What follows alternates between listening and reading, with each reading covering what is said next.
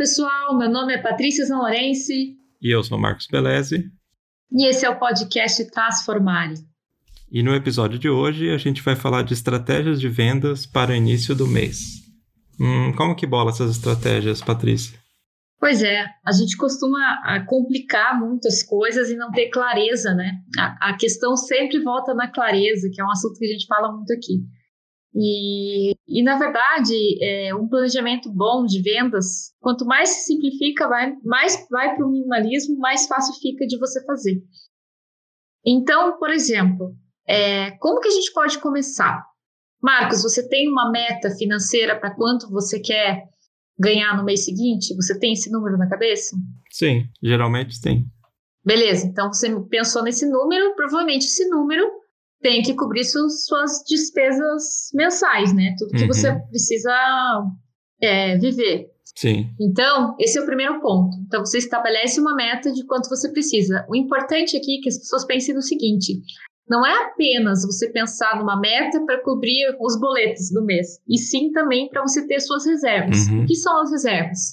Reservas de emergência, para que, se acontecer alguma coisa, dá uma dor de barriga no filho, tem que fazer um canal no dente, bate o carro, qualquer coisa assim, você tem que ter a sua reserva de emergência, para isso serve a reserva de emergência.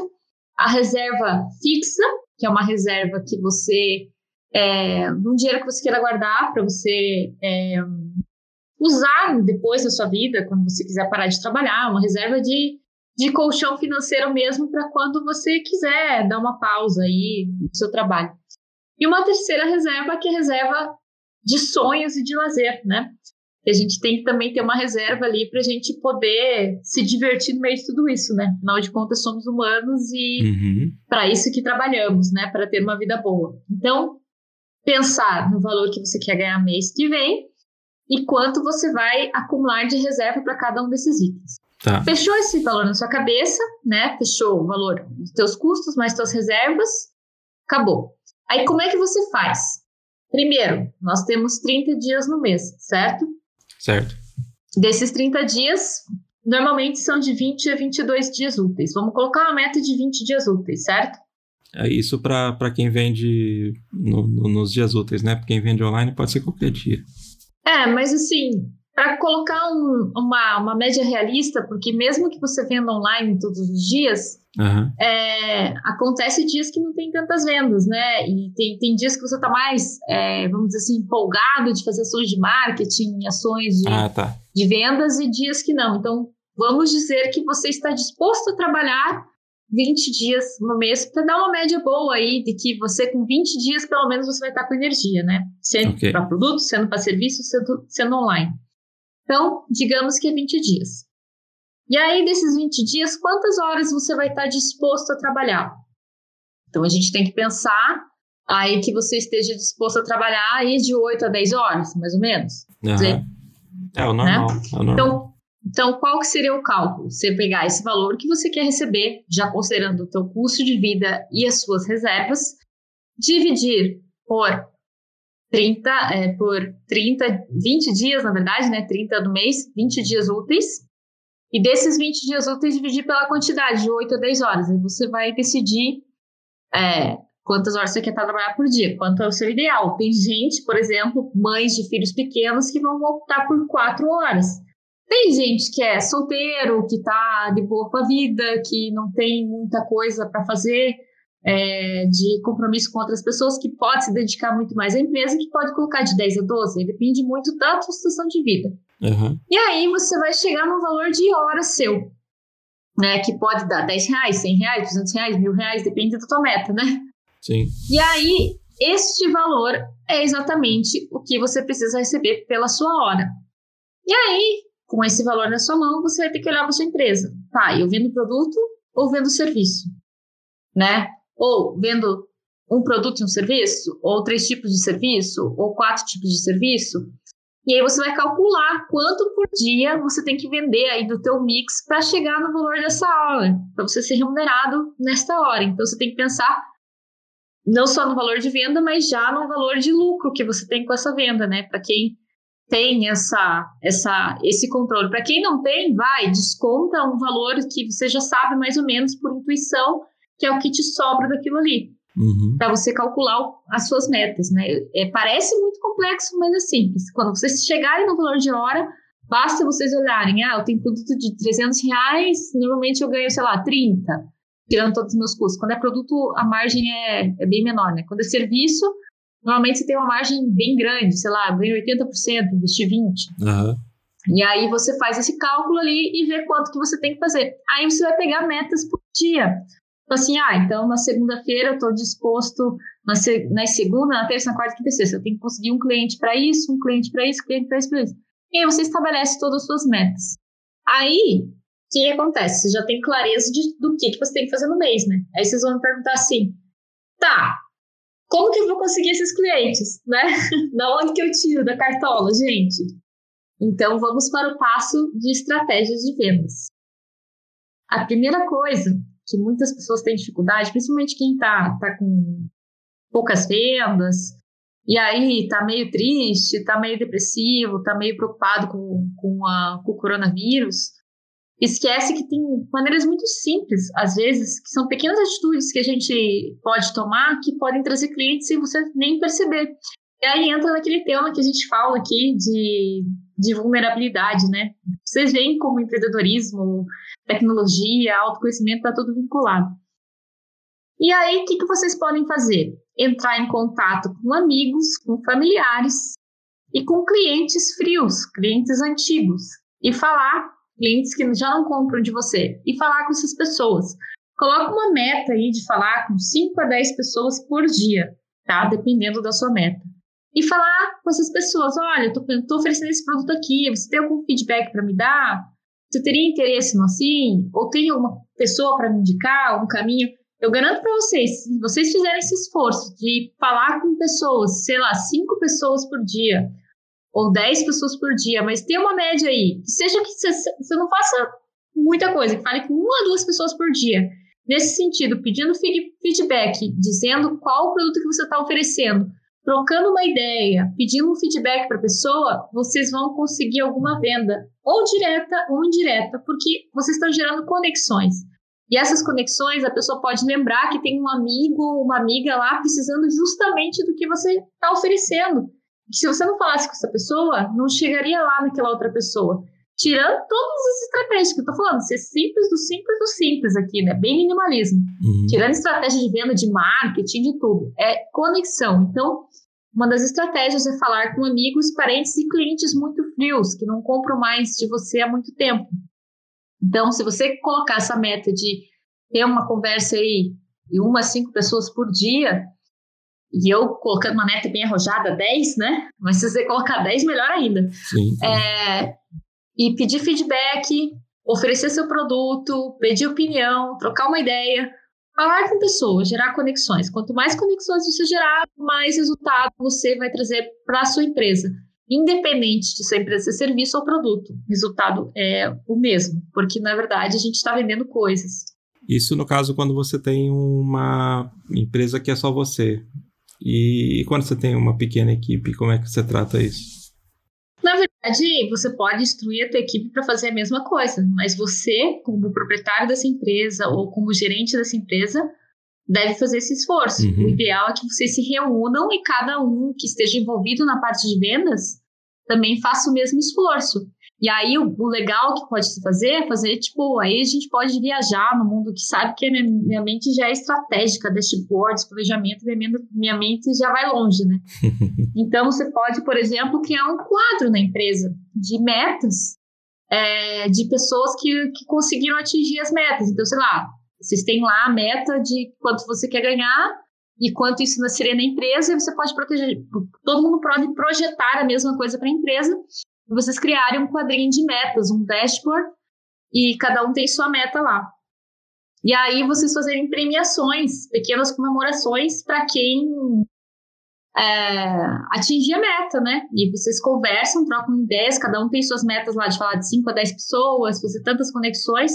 E quem atingir a meta ganha um pequeno prêmio, vocês fazem comemoração, coisas assim. Que tão importante quanto planejar é atingir e principalmente comemorar, porque nosso cérebro entende que ele está sendo retribuído por um esforço gigante que ele fez, porque é desconfortável, é sair da zona de conforto, você falar com 5, 10 pessoas. Hum, raramente vai ter uma pessoa assim, ah, eu adoro falar com pessoas, pedir feedback e oferecer minhas coisas. É, tem pessoas que vão dar essas respostas, mas na média, tem pessoas que vão dar essas respostas, mas na média, as pessoas não gostam disso. Então, a comemoração vai ser uma forma de se retribuir por esse esforço. Então aí você coloca lá o quadrinho de meta, tipo o funcionário do mês do McDonald's, assim, você coloca uma fotinho de quem atingiu a meta do mês e além de a pessoa que atingiu, vocês fazerem pequenas comemorações aí sempre que atingem as metas, né? Uhum, para gerar dopamina. Isso, gera dopamina, você alimenta o teu cérebro com aquela informação boa, porque senão, você fala, ai tá, faço um esforço do caramba, sai da minha zona do conforto, fico lá vendo vídeo da Brené Brown, fala nada, quer dizer que é isso? É essa retribuição que você me dá por todo esse esforço? Meu cérebro falando isso para mim, né? Então eu não vou mais fazer. Então, assim, é, a comemoração é muito importante, então... É, às vezes, só que assim, quando a gente traz para o lado pessoal, a gente vê as empresas fazendo isso e é super normal e em grandes empresas, grandes corporações, mas quando a gente traz para a nossa própria vida, a gente meio que esquece de aplicar essas ferramentas, né? Então, por isso que o coaching, o autodesenvolvimento é bem importante nesse ponto. Que o coaching nada mais é, além de aplicar técnicas de, de psicologia, ele junta um pouco de várias coisas, né? Filosofia, estilo de vida, psicologia e administração de empresas. Então, você traz para sua vida técnicas que são usadas em corporações. Uhum. Então, ter essas comemorações, ter essas coisas que validam o teu cérebro e fazem você é, agir positivamente, a gente pode entrar lá na psicologia positiva, né, do livro lá da inteligência positiva que tem, até podemos colocar a indicação aqui para quem quiser ler que esse, esse livro tem um teste QP, né, uhum. coeficiente de positividade, que é bem importante fazer, principalmente nessas épocas de vendas. Então, é, muito importante comemorar. Isso eu falei de ações simples, né? Uhum. E aí a gente entra na parte de tecnologia um pouco, né? Aí eu vou entrar no âmbito que eu conheço. Aí o Marcos, se você souber mais coisas, você pode agregar valor. É, existem as páginas de captação de lead, né? Que muito do marketing digital ensina a gente a pegar esses contatos de pessoas que se cadastram na sua lista e não simplesmente ficar comprando listas por aí. E eu acho muito válido isso, porque ninguém aguenta ficar recebendo e-mail de do nada de spam. de spam que aparece na sua caixa. Então, assim, você tem sua lista de leads. Se a tua lista de leads não é uma lista de captação, comece a pensar nisso, tá? A, a ver como você pode atrair para as pessoas para o seu produto e não pegar lista de pessoas aí. Então, captação de lead é muito importante, por quê? Porque se a pessoa entrou e se cadastrou, é porque ela já tem interesse no seu produto. Uhum. Se não tiver, tudo bem. A única coisa que é importante é você revisar essa tua, tua lead, né? Essa tua lista de e-mails, para ver quem é importante e quem não é, para fazer uma limpa lá, que tem gente que tem 13 mil, 20 mil, 30 mil, sei lá quantos mil contatos, e para quê? Tem que estar tá bem engajado, né? Tem que estar tá pelo menos com um mínimo de interesse essas pessoas. Exatamente. Aí você revisa a tua captação de leads e aí dentro dos teus leads lá, que leads, para quem não sabe, né, é a lista de, de contatos, né, que às vezes a gente uhum. fica falando esses termos de marketing para as pessoas, nem todo mundo está familiarizado. Aí dentro dessa tua lista de leads, você vai observar aqueles contatos muito frios, pessoas que já compraram de você, que é a mesma coisa que eu falei para falar pessoalmente, mas aí dentro das leads, né? Sim. você já tem controle nos e-mails. São pessoas que já compraram você ou quase compraram, às vezes nunca compraram, mas já tiveram algum tipo de contato com você. Você vai pegar essas pessoas que não estão próximas de você mais e aquecer esses contatos. O que é aquecer? É trocar uma ideia com a pessoa, é saber como é que tá a vida dela, é oferecer alguma coisa gratuitamente, é oferecer um desconto especial para ela para que ela volte a se conectar com você. No momento que você faz isso, você gera muita muito engajamento novamente, né? Você começa a aquecer e por mais que a pessoa não compre nesse mês, pode ser que ela vire um potencial lead para daqui a um, dois meses. Tem gente, por exemplo, eu estava no Mastermind na sexta-feira que com uma, com uma mina que estava lá no Mastermind e, inclusive, eu, eu conversei muito com ela, porque a gente passou por experiências muito parecidas. E ela está nesse Mastermind hoje, mas ela foi um processo de oito anos para comprar um produto, claro, a gente está falando de um, de, um, de um ticket, né, de um valor de mercado alto. Sim. Mas assim, não estou falando pelo fato do, de ser alto ou não. Mas foi oito anos, ela fez vários outros processos até chegar nesse tal de mastermind. E não por falta de, por ser um ticket alto, e sim porque ela foi um processo de convencimento que ela tinha que passar por aquele processo de autoconhecimento. Então, você veja, oito anos. É. E sempre teve ali. Então, nem sempre a pessoa que está na tua lista vai comprar agora, mas se você conseguir manter a conexão e o contato, pode ser que vire um grande comprador e um grande fã do seu produto ou seu serviço lá na frente. Então tem que ter essa frieza de, de sempre ficar gerando relacionamento e agregando valor na vida da pessoa, seja como produto ou como serviço. O importante é sempre estar agregando valor, sempre servindo as pessoas. Então são, são essas técnicas aí que eu, que eu queria falar para as pessoas aí, porque a gente está no começo do mês. Uhum. Isso não é, obviamente, uma meta só para o mês, né? É uma meta para vocês fazerem até o final do ano. Para quem está paralisado por causa de vendas, para quem está tá travado, que não tem ideias de onde fazer, do que fazer, como começar. Então, aqui são todas ideias que pode, vocês podem dar pequenos passinhos, né? E, e assim, se você tiver muito travado, muito travado mesmo, Comece pelos seus amigos, comece a pedir depoimento de pessoas que já trabalharam com você, que já tiveram contato profissional com você e peça feedback para elas, para elas falarem para você como você é, porque às vezes nesses momentos falta um pouquinho de clareza sobre quem a gente é, né? E daí dá aquela insegurança e tal. Então, só de conversar com essas pessoas, vocês vão perceber, nossa, eu sou bom nisso mesmo, né? Nossa, olha como isso é legal, não sei o quê. Então aí vocês vão melhorando Autoestima. E vendas tem muito a ver com autoestima, né? Por isso que a gente sempre fala.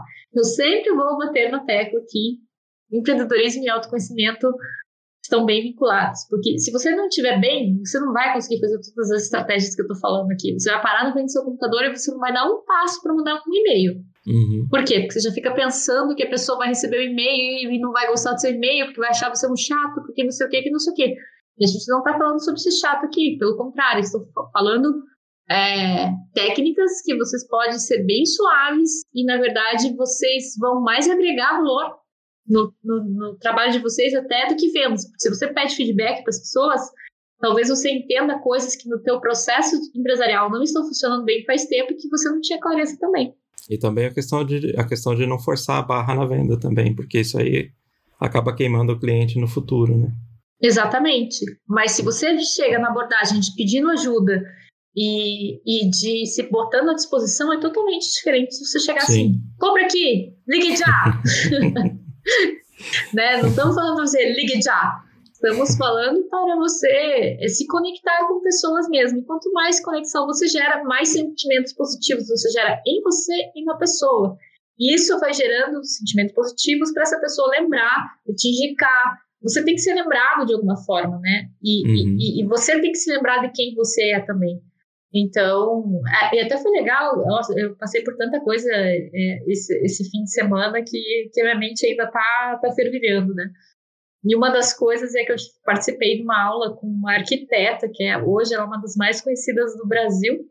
E eu acho legal porque essa aula foi com uma arquiteta, porque eu conheço vários arquitetos, né? E eu sei arquitetos, designers, e eu sei que alguns têm bloqueios sérios de se expor no Instagram, porque eles querem muito ver o serviço deles como arte, né? Eles não querem, eles não querem colocar como uma coisa de Instagram a ser vendida, eles querem que compre pela arte deles. Enfim, essa menina contou a história dela e ela até contou que ela foi reprovada na, no, no TCC de arquitetura, ela desistiu da faculdade e dela começou a fazer decoração, indicação de decoração de banheiro. E aí, uhum. como ela morava numa cidade do interior do Mato Grosso, muito pequena, ela foi muito julgada e entraram com um processo contra ela no conselho, sendo que ela nem estava exercendo a profissão de arquiteto. Então, ela só, só de, de birra, foi lá, voltou para a faculdade, terminou o curso de arquitetura. E aí, por causa dela ter passado, por causa de, de ter passado por todo esse processo de ter sido julgada e tal, e não sei o quê, ela foi desenvolvendo a técnica do Instagram, porque ela não era arquiteta né? Ela era praticamente uma decoradora. Sim. Uma designer de interiores. E daí, quando ela se formou em arquitetura, ela usou toda essa técnica que ela aprendeu para no Instagram para botar é, no, no, negócio dela de arquitetura. E hoje, na, é, além dela ser uma das mais conhecidas do Brasil, ela está fazendo, não sei se você conhece o Thiago Negro, Marcos. É, o Thiago Negro é um cara aí, um, um dos maiores canais do mundo de finanças e tal. Ele era garçom, virou hoje um dos maiores nomes de finanças e tal.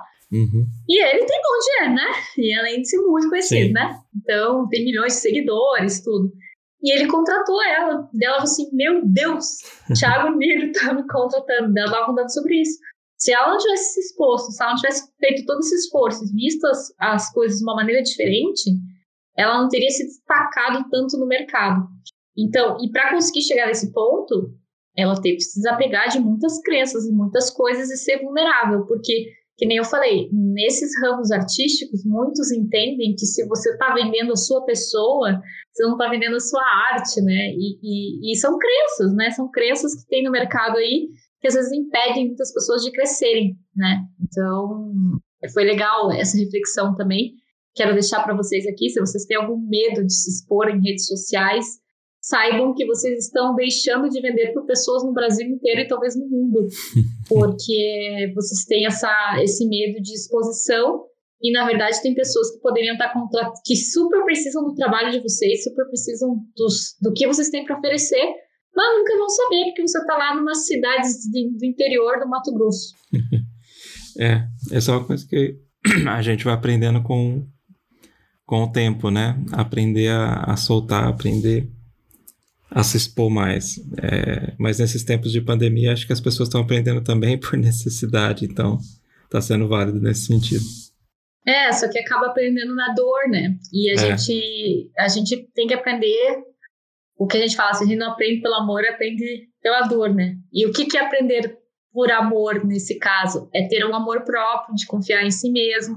Claro que não é fácil, não é fácil para ninguém. Eu mesmo, quando entrei nesse negócio aí, a primeira vez que eu fui colocar o meu Instagram, né? Quando eu comecei a ser coach, mentora, eu fui colocar no meu Instagram, eu tive febre. Eu passei mal dois dias. É, é um processo muito complicado. Eu ainda estou me desenvolvendo, não é simples. Uhum. Não colocar a sua cara a tapa, a gente fica com muito medo. Tem várias coisas que dizem pra gente, a gente se julga de muita coisa. Tem que ter muito amor próprio para chegar num nível desse, né? Então, e isso a gente só consegue desenvolver quando a gente olha para nós mesmos, né? Quanto mais a gente olha para nós mesmos, quanto mais a gente olha para esse processo, melhor fica. E eu não estou dizendo que isso para todo mundo também, que tá tudo bem se a pessoa não quiser entrar online, né? Não tem problema nenhum. Tem outras formas. Estou falando que isso facilita que seu trabalho chegue para muitas pessoas, mas se a pessoa não quiser fazer isso, é, eu sou a pessoa que mais apoia a pessoa fazer o que ela quer, o que faz ela feliz. Uhum. Mas, como estratégia de vendas, é interessante para quem está disposto a, a esse tipo de, é, de alcance, né? Um alcance que não seja só na sociedade, né?